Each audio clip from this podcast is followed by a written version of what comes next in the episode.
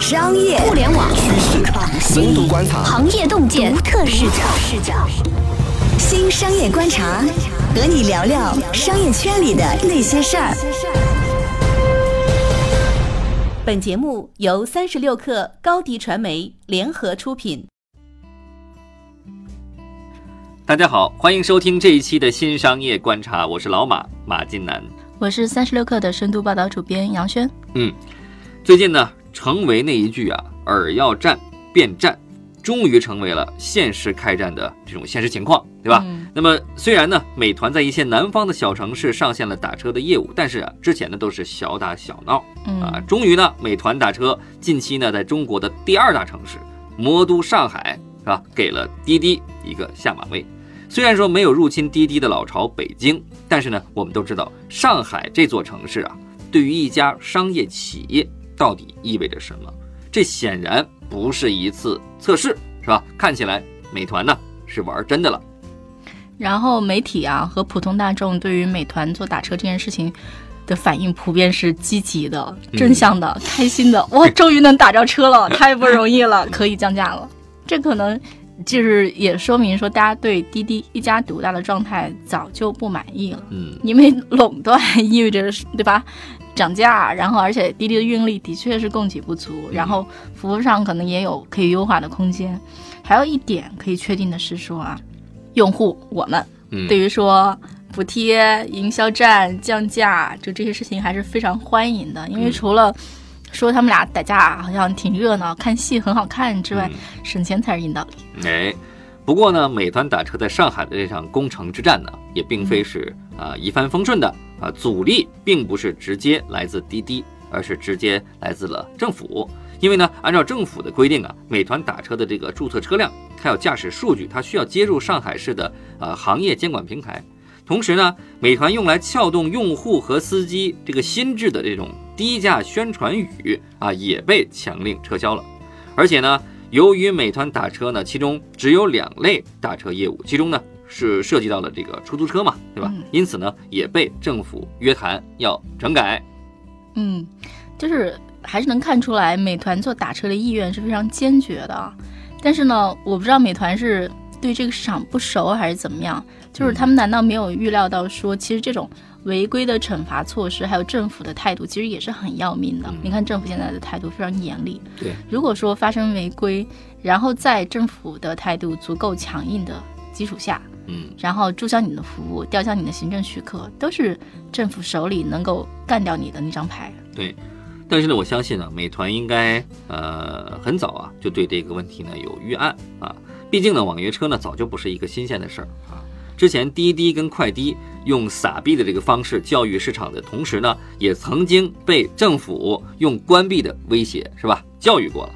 该趟的河呢，你怎么也绕不过去啊！该踩的坑啊，还得再踩一遍。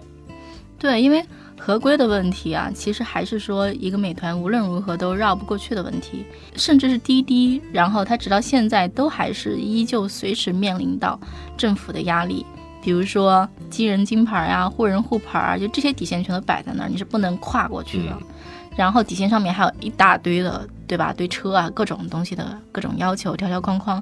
你真正开展业务，就是你真正的要把这个事儿做下去，你不可能不遵守政府设定的这些线，对吗？然后真的是那个叫强铺车，然后强运营，然后硬来，这个路子不知道行不行得通啊？嗯，但是我们也清晰的看到哈，如果说想对一个利益格局比较稳定的市场，如果去发起冲击的话，对一个庞然大物的竞争对手啊发起这种挑战，那么你常规的武器它必然是不起作用的啊，只能用破坏式创新的手段。那么这种手段不得不用啊，也确实也没有选择。一开始呢就做合规，那么等待的时间肯定会比较漫长。是吧？那么司机这一端的冷启动，如果说你环节过于复杂，等待的时间过于漫长，那么就真的是冷启动了啊，就变冷了，对吧？所以呢，美团也没得选，那么必须在短时间内聚集司机端的力量，然后再用低价策略，同时对用户端啊去进行热启动。嗯，对。而且我觉得就在这种打车这种双边市场里面，向来都是说供给端比较重要，嗯因为车比较少，用户比较难打车。嗯然后用户端的启动相对没有那么大难度的另一个原因，是因为说美团本身已经有非常大的用户基础了，不是滴滴当年完全一穷二白，然后没有用户可以捞，完全从零开始薅的这个状态了。嗯它自己本身就是用户量就很大嘛，是个高频应用，然后而且你可以发券啊，就各种的。我觉得真正让美团挠头的应该是司机，还是司机这个事情。毕竟就是说，网约车的司机已经过早的进入了存量竞争，就那么些车牌儿。对，然后，那你这个你切一块儿，我切一块儿，就是这司机拉你的单就不能拉我的单，嗯就是这么一个相互竞争的市场。对你说你要拿到新的增量注入到这个车牌儿这个市场里，我觉得可能也是很难。对，嗯，确实，就是滴滴跟快滴呢，它之前啊用疯狂的补贴啊，已经将司机端的这个市场啊，他这个热情已经就点燃起来了，对吧？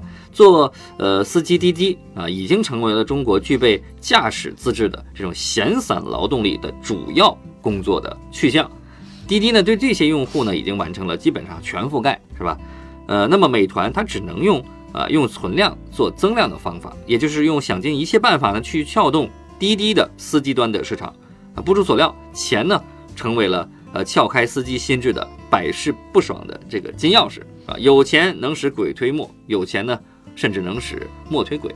哦，对，而且我觉得可能就是美团占便宜的地方也在于说滴滴之前的这个收的佣金比例的确是比较高，百分之二十六。它虽然后来又往下降了，因为美团要进来了嘛。嗯然后美团开出的条件，我觉得还是挺有吸引力的。它在嗯白天和晚间的热门时段，如果在线时长达到十个小时的话，而且这十个小时里面接了十单，一天就能拿到保底的六百块钱收入。那如果你自然接单收入超过六百，你还能拿到两百块钱的奖励。嗯当然，这些就是你我们可以算算账嘛，对吧？嗯、八百乘以三十天，嗯三八两万四嘛。哇，嗯反正，但是你前提肯定是说你要满足平台的这些考核条件，然后不刷灯啊，不作弊啊等等。对，呃，刚才你还说的是一个基础了，基础钱数嘛，就相当于它保底的收入，再加上奖励收入。嗯它保底只是一个底线嘛，如果你工作时长很多，接单很多的话，那何止两万四啊，对吧？哇可能就超过三万了。感觉那个司机的黄金时代 要来了。我要辞职去做美团司机了啊！除了这个日常奖励之外呢，呃，在佣金的政策上呢，美团还是有另一个杀手锏的。什么杀手锏呢？是上海的前两万名注册的司机可以享受三个月的免佣金优惠。那么嗯三个月之后呢，抽成也不过就是百分之八。在北京的这政策呢是前五万名。呃，因为我不掌握数据啊，我不清楚滴滴在北京和上海两个城市的这个司机的数量，但是只是凭个人感觉啊，纯粹个人感觉。如果按照北京的这个政策，前五万名司机奖励这种政策，我觉得应该是不是可以覆盖大多数的就原来的滴滴的这些司机师傅了？我觉得是这么一个概念。北京的出租车司机是六点七万辆，如果我没有记错的话，也就是说，他如果薅过来五万人，也就是说，他运营着一个跟北京出租车市场差不多大的盘子了。嗯嗯，而且啊，就是这是北京啊，而且上海人，上海人做生意很精明的，而且我觉得精打细算就这种精神啊，嗯已经融入到上海人的性格里了、基因里了。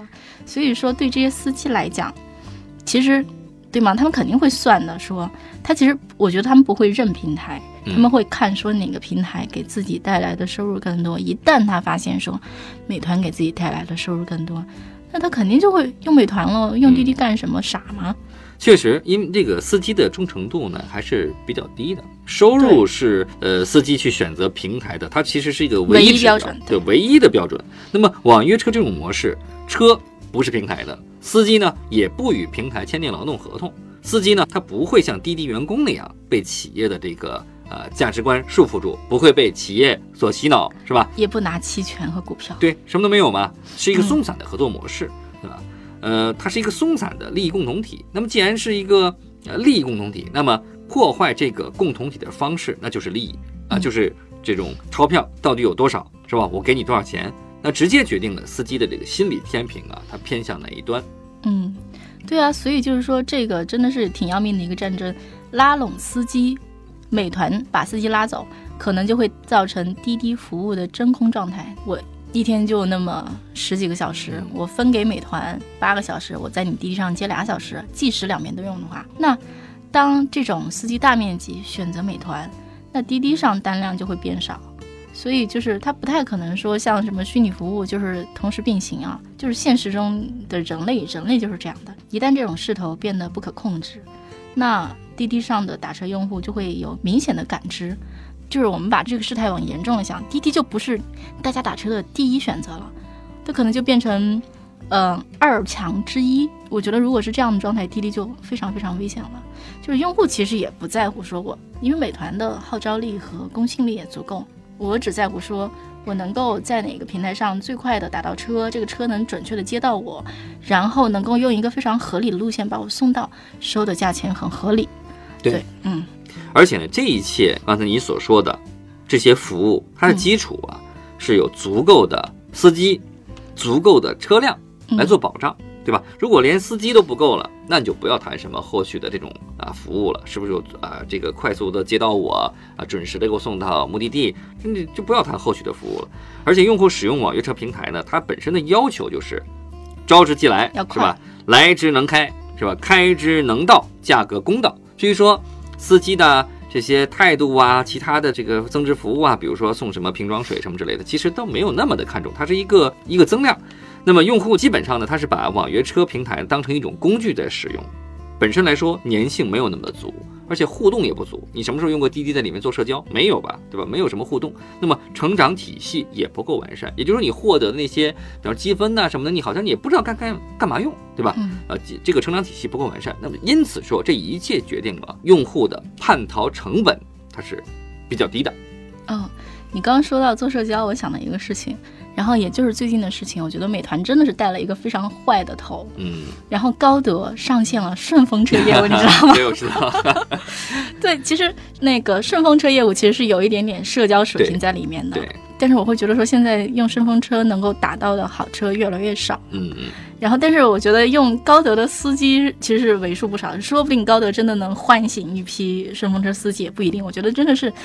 嗯，美团一带头，大家都进来来抢 滴滴的市场了。嗯，反正大家都想说，哎，这个市场好像看起来松动嘞，哎，好像我这个能进入嘞，对吧？对啊。凭什么美团能干，我不能干呢？所以大家呢都会有这样一个心态，说只要我做这个事儿，就我现在目前的平台有用户量基础，然后有可能还跟出行还相关，哎，我就可以干一干，对吧？最怕就是解放了思想。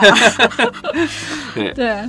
所以啊，就是美团如果在上海的运营节奏啊走得比较顺利，你看，你等着，北京一定会接下来是重点的开城的城市之一，然后深圳啊、广州啊、杭州就这些特别重要的城市一定都会开。对，那牌照问题对于说一家几百亿，美团现在我忘了应该是三百亿还是五百亿美金估值的公司来讲，就是我觉得他们应该能搞定吧，他们怎么着也能。那个把 G R 做做好吧，对吧？如果实在搞不定，我这批人我不要了，我再换一批人去搞我的 G R，就这么关系。对，牌照问题呢，其实是一个小的门槛嘛。网约车市场的它整体监管氛围啊，就是未来它趋向于是呃温和的这种状态，它不会卡那么死。由于呢是商业上的竞争，那么监管部门呢也不太好明显的去偏袒呃某一方。虽然说滴滴的这个政府公关能力，它确实是非常的强大，但是呢，让监管机构去做出一个明显的倾向于这个滴滴的一个决策也是很难的。否则呢，就会被冠以这个行政干预是吧，造成行业垄断这个帽子。这个帽子要戴上了，那这些官员的乌纱帽的帽子就得摘下来了。所以啊，美团呢，在全国范围内拿到牌照，应该是一个大概率事件。嗯，对，牌照其实我们刚才已经分析了，可能不会是一个特别大的、难以逾越的障碍。嗯，否则美团就是王兴他们团队那么老练的一个团队，也不会在说牌照还没有完全搞定的状态下，就迅速的推广上马。其实。他们还蛮谨慎，他们其实从去年在南京试水到现在，嗯，在上海大面积的铺开，而且就各种铺天盖地的宣传说我们已经拿到了上海多少多少单哈，这么大的一个举动，不可能是说没有想好的。然后呢，补贴，然后城市的运营才是接下来的一个问题，因为其实实话讲，就是补贴，因为美团其实一直是一家毛利很低的公司，然后干的都是苦活。然后，如果接下来真的要决定打这场硬仗，那补贴可能会给美团带来很大的财务压力。对，呃，还有一个很关键一点，要看滴滴啊，它是否会跟进补贴的政策。如果说滴滴一旦去跟进，那么就意味着美团你自己啊，还得调整这个补贴的这个策略，所以说美团必然会选择对司机和用户啊更强力的这种补贴。对于滴滴来说呢，网约车市场它是一个它的自己的主营业务，那么这个领域如果说丢失掉了，那相当于它命根就没有了，对吧？一旦被蚕食呢，这个滴滴的这个高估值的想象力也就消失了，是吧？所以说在没有上市之前，啊，这个事情如果发生，其实对滴滴来说，它本身的战略来说，还是一个挺致命的一个事儿，还是一个必须要足够呃引起重视的一个事情。对，这就是为什么滴滴然后。那个大张旗鼓说要那个什么做外卖，就这些事情嘛。嗯，因为的确这是他的核心利益，他在这件事情上也的确，美团一进攻他就挺被动的。对。不过呢，我觉得滴滴应该他其实就像我讲的，他会做外卖什么的，他应该还是有准备，因为他前段时间为自己新储备了一百亿的资金，这个资金，嗯，不是用来做市场营销和用户补贴的，它是通过发行供应链金融资产证券产品。然后拿的这一百亿是用来买车的，买车呢也不是说买来自己弄，而是说支持跟自己合作的汽车租赁公司去买新车，其实就是增加供给嘛。对，呃，这种方式呢，一方面呢，他把这个还款的压力啊，大部分甩给了这合作伙伴，是吧？还为自己呢增加了大量的这个运力，同时呢，因为有了这样一个深层次的合作模式，那么滴滴呢能够对平台内。的这个他自己生态里的这些汽车租赁公司会有更大的影响力跟话语权。嗯，对，因为其实像北京这样的城市，其实对就是车其实不是问题，嗯，牌照是问题。现在但是北京这样的城市在对新能源汽车。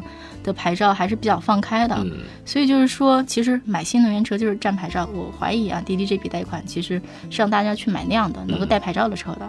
然后他用这样的金融的方式，就相当于说给合作伙伴一笔钱做杠杆，然后在上一笔买车的钱还没有赚回来之前，提前启动购车计划，先把这个牌照给粘住。这是我的想法。对，如果说这种方式能够跑通的话呢，滴滴它可以。呃，继续扩大这种策略，然后在全国范围内使用，是吧？钱不是自己的，来自于资本市场，对吧？司机的收入相对稳定的情况下呢，滴滴的还款能力其实还是比较强的。那那么对于资本市场来说，这也是目前啊这个资产端比较稀缺的这种情况下，一个比较优质的投资标的，是吧？滴滴呢，在没有稀释股份情况下，能够持续的、有效的通过这种方式来保持自己运力的一个增长，因为毕竟在这个市场里面，运力啊。是一个非常核心的这个关键因素。嗯嗯，对。然后除此之外呢，滴滴对于美团入侵自己的核心业务啊，嗯，也不是还有其他的计划，比如说刚才提到的那个外卖的计划。嗯，无锡是第一站，然后是南京、长沙、福州、济南、宁波等等城市，其实就是用其人之道还治其人之身嘛。你来攻击我的核心业务，我也去攻击你的核心业务。而且滴滴有钱，对吗？他不缺钱嘛。嗯嗯。而且毕竟呢，外卖市场上虽然美团有优势，但是绝对不是啊完全垄断性的一种优势。饿了么在被阿里收购之后呢，虽然有可能因为这个原始的创始团队啊有可能套现嘛，而造成执行力下降和创新不足的问题，但是我们不能忽视的是啊，阿里的执行力这个不一定会弱于饿了么的这个创始团队，很难讲，对吧？再加上河马先生的这种独家的这个会员支持，阿里的其他业务的这种打通，还有这种持续不断的这种输血。美团在自己的这核心业务上，就是外卖这个核心业务上，它也不是高枕无忧的。嗯，对。然后本来跟阿里越走越远的滴滴啊，很可能因为这件事越走越近，比如在外卖业务上进行合作、进行支持、呃进行投资，我觉得都是有可能的。嗯嗯，虽然有共享单车这两个事儿啊，其实有点影响他们两家的这个关系啊。嗯，但是毕竟呢。共享单车这个事儿，两家公司也没有正面刚，最后都还是一起坐到了 ofo 的董事会里。对，嗯，而且呢，可能他们俩还得一起联手去对抗腾讯投资的摩拜。对对，商业上的竞争呢就是这样嘛，哪怕呢你不能做一辈子的朋友，是吧？临时做个朋友，对抗一下共同敌人，哎，那还是挺好的，是吧？比如春秋战国那时候，那每个国家其实都是彼此的敌人嘛。但是呢，并不妨碍嘛，他们在啊一些问题上能够达成短暂的共识，短时间内形成一个联盟，是吧？然后对抗其他的敌人，啊，中国人嘛，这个战术呢玩的呢还是比较溜的。嗯，对。不过就是滴滴在外卖业务的这个事情上啊，究竟是不是防御性质？我觉得还是其实值得探讨。因为最开始我以为就是吓唬吓唬美团，但现在看起来好像有点来真的了。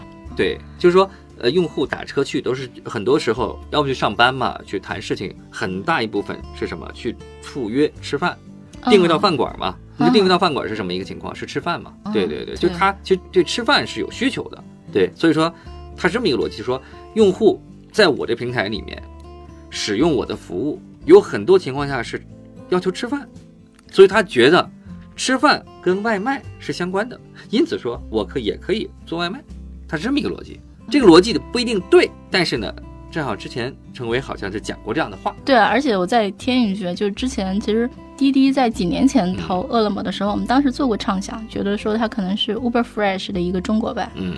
然后很可能是说我送人顺便送送外卖，我去善用一下我的运力啊。嗯，我觉得这个想法，我觉得也不一定不能成真，我们走着瞧吧。呃，当然了就是有多种可能嘛。就是说，当一个企业他想扩展自己的边界的时候，首先考虑是说我自己的用户有没有就是我想扩展这个边界的那个需求。嗯，如果有的话呢，他就会去尝试。嗯，对。至于说未来走向什么样一个图景，其实很难判断的，对吧？我觉得这个事儿倒是比较。远期怎么讲？因为其实美团在想做无人驾驶，然后滴滴也会想要做无人驾驶，因为大家都会觉得说，最后你都是用一个最高效的方法实现运送，无论是运人还是运货。嗯，那这个东西，我觉得你要放到五年、十年的这个长河里面去看。感觉是有点殊途同归的意思。嗯，所以说我们先不看五年、十年，我们就看这么一两年、两三年。那么这两家企业它是怎么布局的？就布局外卖跟打车这两个棋子，反正都是棋子嘛。我觉得不太可能两个业务都被这两家企业当成马前卒。就是说，它肯定是有一个重要的一个是次要的，就是说，要么是。呃，防守要么是重进攻，是吧？这个双线作战呢，而且呢还都不止一个敌人，那是兵家大忌。我相信他们谁都不会这么干。对，那除此之外呢，同时还要警惕呢，其他公司的业务把业务扩展到自己的后方，对吧？这个不仅需要钱，是吧？这时候他们其实还是要盟友的，就像你说的高德地图，对吧？哎，我看这个事儿挺好啊，哎，你们搞得这么乱，这市场，哎，我也来插一脚，是吧？它很可能就会发生这样的情况，大家其实都在虎视眈眈这个市场，因为它毕竟。蛋糕很大，如果成了哈，用户粘性也足够的强，嗯，而且客单价看起来还是很不错的，还是高频，嗯嗯是呢。不过啊，就是滴滴的外卖业务现在还没有闹出大事情，还没有像美团打车这样闹出大事情，嗯，这个还是有悬念。如果我们把目光仅仅聚焦在网约车市场的话呢，那其实线条就会比较清晰了。补贴站会大概率的打响，对用户来讲其实是个好事儿。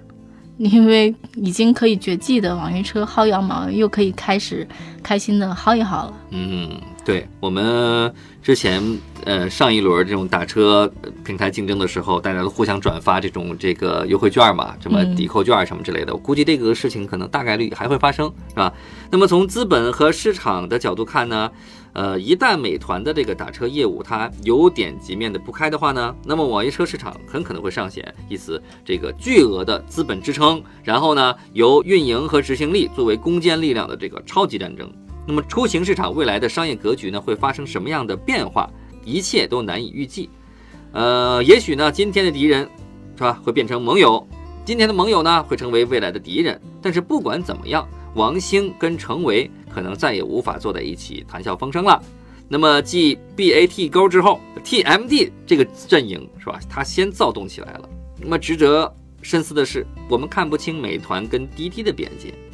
有一点，我们也同样啊看不清头条的边界。玩跨界、玩扩张、玩国际化，头条玩的其实更溜。小心呐，螳螂捕蝉，黄雀在后。谁说敌人都在明面上呢？好的。